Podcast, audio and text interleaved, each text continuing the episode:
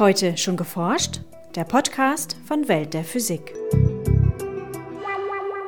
Man muss sagen, dass bei vielen vulkanischen Eruptionen lange nicht so viele Daten vorhanden sind, wie eben nach dem Ausbruch des Eyjafjallajökull. Wir können unsere Modelle zumindest für die Vorhersage mit sehr viel mehr Daten evaluieren oder vergleichen und haben damit eine Überprüfungsmöglichkeit der Modelle, die wir bei ganz vielen vulkanischen Eruptionen nicht haben. Sagt Bärbel Langmann vom Institut für Geophysik der Universität Hamburg. Hier ist Welt der Physik mit Podcast Folge 84. Mein Name ist Jens Kube.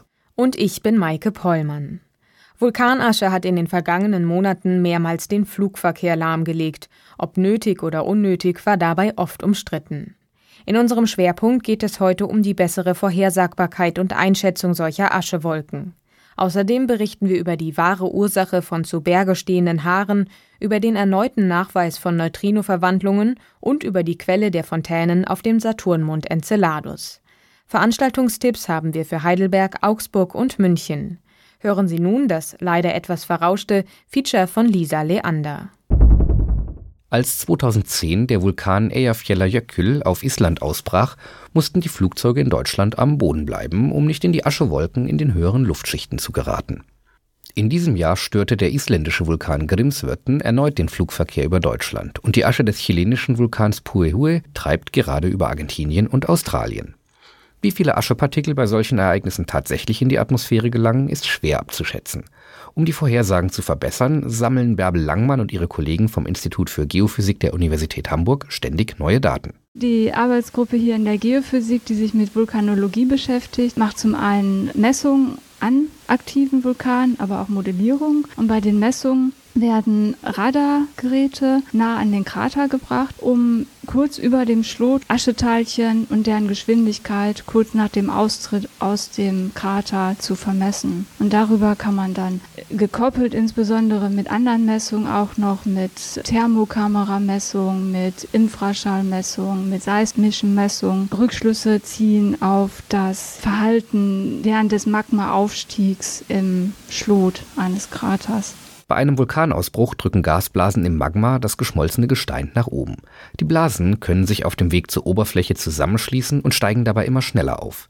Ist der Anteil an Gas hoch und ist das Magma sehr zähflüssig, bricht der Vulkan explosionsartig aus. Bei so einer Eruption, wenn dann eben das Gas-Magma-Gemisch die Atmosphäre erreicht, nimmt der Druck ja auch weiter ab und damit kann eine Eruptionswolke über dem Krater entstehen, die dann natürlich bedingt durch die Wechselwirkung mit den atmosphärischen Komponenten der deutlich kälteren Temperatur und beim Aufstieg in der Atmosphäre stark abkühlt und je nachdem, wie stark dann seitliche Winde sind und wie hoch die Eruptionswolke in der Atmosphäre gestiegen ist, dann auch verdriftet werden. Je höher die Wolke steigt, desto stärker sind die Winde, welche die Asche verteilen können.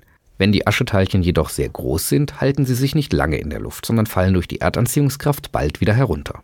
Hängt eben auch von der Wetterlage ab. Haben wir viel Regen, wird eben auch mit dem Niederschlag viel Asche aus der Atmosphäre entfernt. Bei trockenen Wetterlagen wie der Eruption des Eyjafjallajökull kann das eben auch relativ weit transportiert werden. Aber da war es auch so, dass nach fünf bis zehn Tagen war das meiste also schon wieder raus. Im Gegensatz zur Asche können die Gase, die bei einem Vulkanausbruch entstehen, wesentlich länger in der Atmosphäre bleiben. Eines dieser Gase ist Schwefeldioxid, chemisch SO2. Das SO2, insbesondere wenn es in die Stratosphäre eruptiert wird, wandelt sich im Laufe von Tagen und Wochen in kleine Sulfatpartikel um, wird also oxidiert. Und diese Sulfatpartikel sind so klein, dass sie kaum herunterfallen. Erst im Laufe von Wochen wachsen sie, werden zu größeren Teilchen und werden aus der Atmosphäre wieder entfernt. Und diese Sulfatteilchen streuen das Sonnenlicht, damit kommt weniger Solarstrahlung an der Erdoberfläche an. Durch die Reflexion des Sonnenlichts kann es in der Umgebung des Vulkans vorübergehend kälter werden.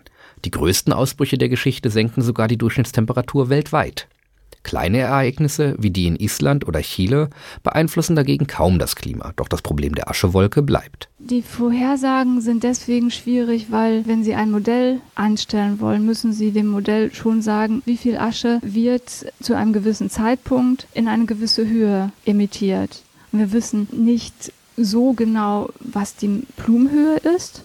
Das wird wohl von Radarmessungen auch bestimmt oder Piloten fliegen in der Nähe des Vulkans herum und checken so ab, wie in etwa die Höhe ist. Was wir also auch ganz schlecht wissen, ist, wie ist überhaupt die Partikelgrößenverteilung, die jetzt zu einem gewissen Zeitpunkt vorhanden ist.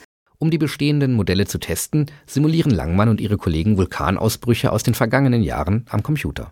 Außerdem setzen sie ihre Messinstrumente an Vulkanen rund um den Globus ein. Satelliten sind dabei zu einem wichtigen Werkzeug geworden. Weil Vulkane sind oftmals nicht besonders zugänglich und die Bevölkerung wohnt auch nicht unbedingt immer sehr nah an vielen Vulkanen dran. Und das hat uns sehr viel Informationen über aktiven Vulkanismus gebracht. Nicht über die Vorhersagbarkeit unbedingt, aber überhaupt über das Wissen, wo haben wir aktiven Vulkanismus. Die Aktivität des Eyjafjallajökull auf Island wurde hingegen früh beobachtet. Hier erhielten Wissenschaftler außergewöhnlich viele Informationen, die von Satelliten, Bodenstationen und Forschungsflugzeugen übermittelt wurden. Allerdings direkt über dem Vulkan ist es ganz schön schwierig, weil zum einen gibt es eine gewisse Sättigung in den Satellitensignalen, sodass man schon vielleicht 50, 100 Kilometer vom Vulkan entfernt sein muss. Was die bodengebundene Messung angeht, gibt es natürlich auch Schwierigkeiten, weil je näher man am Vulkan ist, desto größer ist auch die Chance, dass man nicht nur selber gefährdet ist, sondern das Messgerät auch kaputt geht.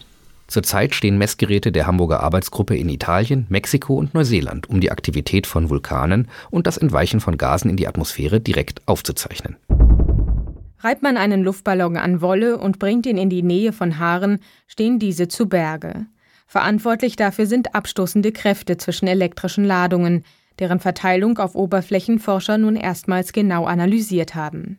Ihr Ergebnis zeigt, die bisherige Annahme einer strikten Trennung von negativer und positiver Ladung ist falsch.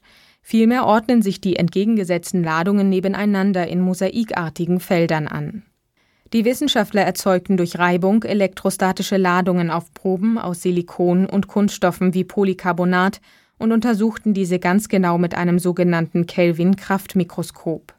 Bis auf wenige Millionstel Millimeter konnten die Forscher mit der Mikroskopspitze negative und positive Ladungen auf den Kunststoffoberflächen messen und lokalisieren. Demnach existieren auf allen Oberflächen beide Ladungsarten nebeneinander, in vielen Ladungsinseln mosaikartig angeordnet.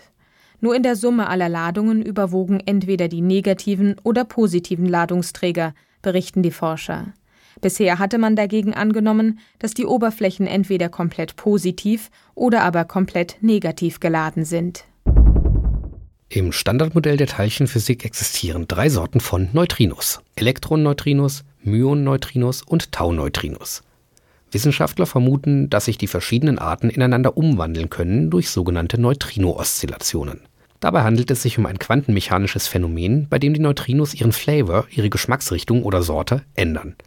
Im Rahmen des japanischen T2K-Experiments, an dem Neutrinos von Tokai zum Super Kamiokande-Detektor geschickt werden, haben Forscher nun sechs Elektron-Neutrinos gemessen, die ursprünglich als Myon-Neutrinos erzeugt worden waren nach einer Wegstrecke von 295 Kilometern müssen sich die Teilchen also ineinander umgewandelt haben. Beobachtungen solcher Neutrino-Oszillationen setzen eine Neutrinomasse voraus und widersprechen damit der Annahme des Standardmodells der Teilchenphysik, nach dem Neutrinos masselose Teilchen sind.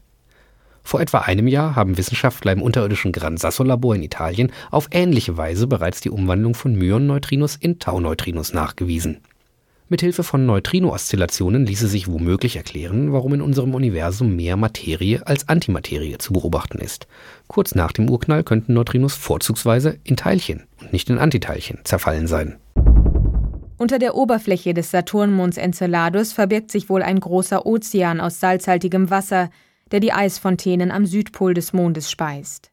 Das belegen nun Messungen mit der Raumsonde Cassini, die mehrfach in niedriger Höhe über den Himmelskörper geflogen war. Frühere Messungen ließen dagegen noch eine große Zahl von alternativen Entstehungsmechanismen für die Fontänen zu. Eispartikel und Wasserdampf werden hier mehrere tausend Kilometer weit ins All hinausgeschleudert. Die Forscher konnten nun die Bestandteile der Fontäne in verschiedenen Höhen analysieren. Bis auf 21 Kilometer näherten sie sich der Quelle mit der Raumsonde an. Der Anteil von salzhaltigen Partikeln stieg dabei stetig an. Am Ursprung sollten sie 99 Prozent der ausgestoßenen Masse ausmachen, schätzen die Wissenschaftler. Da diese Partikel schwerer sind als salzarme Teilchen und daher langsamer und weniger hoch ausgestoßen werden, ließ sich dieser Anteil bei früheren Untersuchungen in größerem Abstand zur Quelle nicht zuverlässig bestimmen. Nichtflüssige Quellen wie etwa die Sublimation von Eis schließen die neuen Daten aus oder schränken sie zumindest erheblich ein, so die Forscher. Stattdessen liefern die neuen Beobachtungen ein starkes Indiz für einen unterirdischen Ozean mit einer großen Oberfläche, an der das Salzwasser verdampft und so nahezu die gesamte Materie der Fontänen liefert. Und nun zu unseren Veranstaltungshinweisen. In Heidelberg findet noch bis zum 22. Juli täglich von Montag bis Freitag die astronomische Mittagspause statt. Ein 15-minütiger Kurzvortrag zu einer einfachen Frage aus der Astronomie. Am 28. Juni beantwortet Professor Joachim Wamsgans zum Beispiel die Frage, kann uns der Himmel auf den Kopf fallen? Von Meteoriten und herabstürzenden Satelliten wird es handeln. Alle Vorträge und anschließenden Diskussionen jeweils ab 12.30 Uhr in der Peterskirche in Heidelberg. 2010 wurde der Physiknobelpreis für grundlegende Arbeiten zum Kohlenstoffzustand Graphen verliehen. In Augsburg findet nun ein Universitätskolloquium zu den Nobelpreisträchtigen Waben statt. Dabei wird Professor Thomas Seiler von der Uni Erlangen auf die Eigenschaften, Herstellung und Anwendung dieses Materials eingehen. Am 4. Juli um 17.15 Uhr im Hörsaalzentrum Physik, Gebäude T der Uni Augsburg. In München wird Professor Jochen Weller von der Ludwig-Maximilian-Universität über die dunkle Seite des Universums sprechen. In seinem Vortrag soll dargestellt werden, welche Beobachtungen zu unserem jetzigen Bild des Universums führten, welche Weltmodelle im Moment existieren und welche physikalischen Konsequenzen diese Modelle haben. Die Veranstaltung findet statt am 7. Juli um 19.15 Uhr im Hörsaal E7 des Physikdepartements der Ludwig-Maximilians-Universität München. Das war's für heute. Bleiben Sie wissenschaftlich und laden Sie uns auch nächstes Mal wieder herunter. Welt der Physik wird Ihnen präsentiert vom Bundesministerium für Bildung und Forschung und der Deutschen Physikalischen Gesellschaft.